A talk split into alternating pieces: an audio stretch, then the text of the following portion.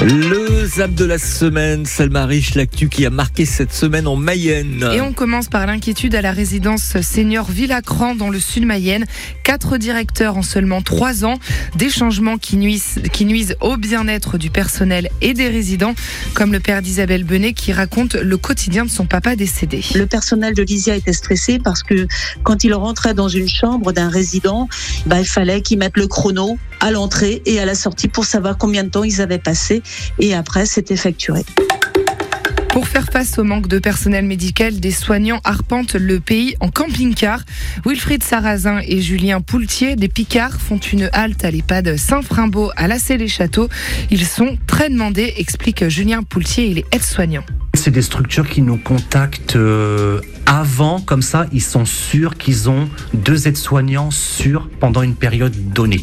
Après, nous, euh, souvent, on nous demande de rester plus longtemps, mais on ne peut pas parce qu'on a d'autres contrats de prévus. À partir de mardi, vous pourrez refaire votre passeport ou votre carte d'identité à Renazé dans le sud du département. Le matériel est prêt et l'accréditation est arrivée.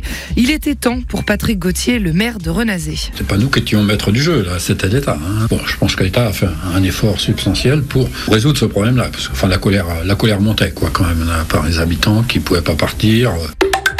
Et puis une tradition du 1er mai en plus du muguet à Saint-Georges-le-Fléchard près de Vège, une course de trottinette à l'école, une centaine de personnes y ont participé, y compris notre journaliste Maïwen Bordron. Je pars en première position.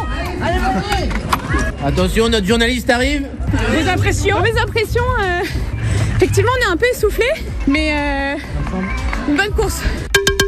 Le zap de la semaine à retrouver bien sûr sur francebleu.fr.